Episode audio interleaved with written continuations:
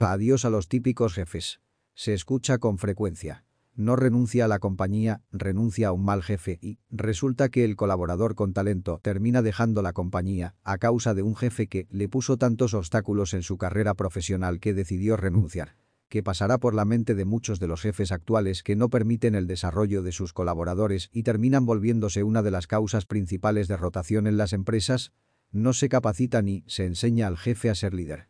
En muchas compañías no se prepara o capacita al nuevo jefe, si es verdad que para poder lograr una promoción se realizan varios procesos incluyendo pruebas psicométricas y otros diferentes filtros, pero una vez que al colaborador se le da el nuevo puesto de supervisor o jefe, ahí el empleado va solo, sin un acompañamiento ni guía, lo mandan a la guerra sin fusil. Tener personal a su cargo no es cosa fácil.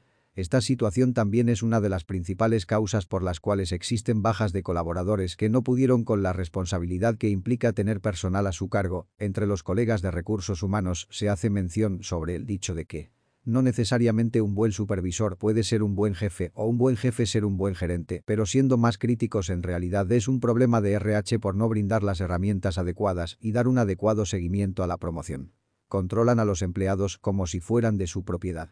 Si a esto le sumamos que la única escuela o ejemplo que tienen de jefes, su estilo de trabajo, es de los 70 u 80, en donde el jefe delegaba el trabajo difícil, no se le podía contradecir y además controlaba todos los movimientos de los colaboradores bajo su responsabilidad como si fueran de su propiedad. Además esos típicos jefes son a los que no les importa sacrificar a algún colaborador antes de asumir una responsabilidad ante una equivocación por alguna mala decisión tomada por ellos.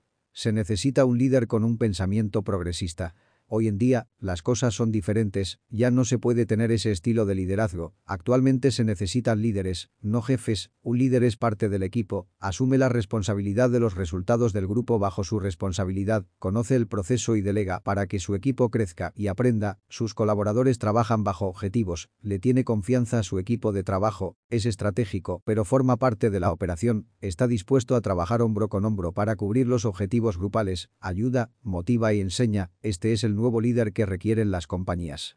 Adiós al viejo jefe, se requiere un líder humano y cercano.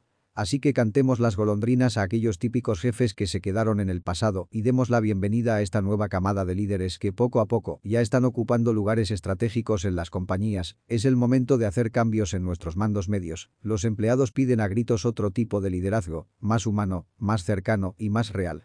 Un líder es quien cuida a su equipo y lo desarrolla. Nadie se hace grande haciendo sentir pequeños a otros. Grande es aquel que consigue engrandecer a todo aquel que se encuentra en su entorno.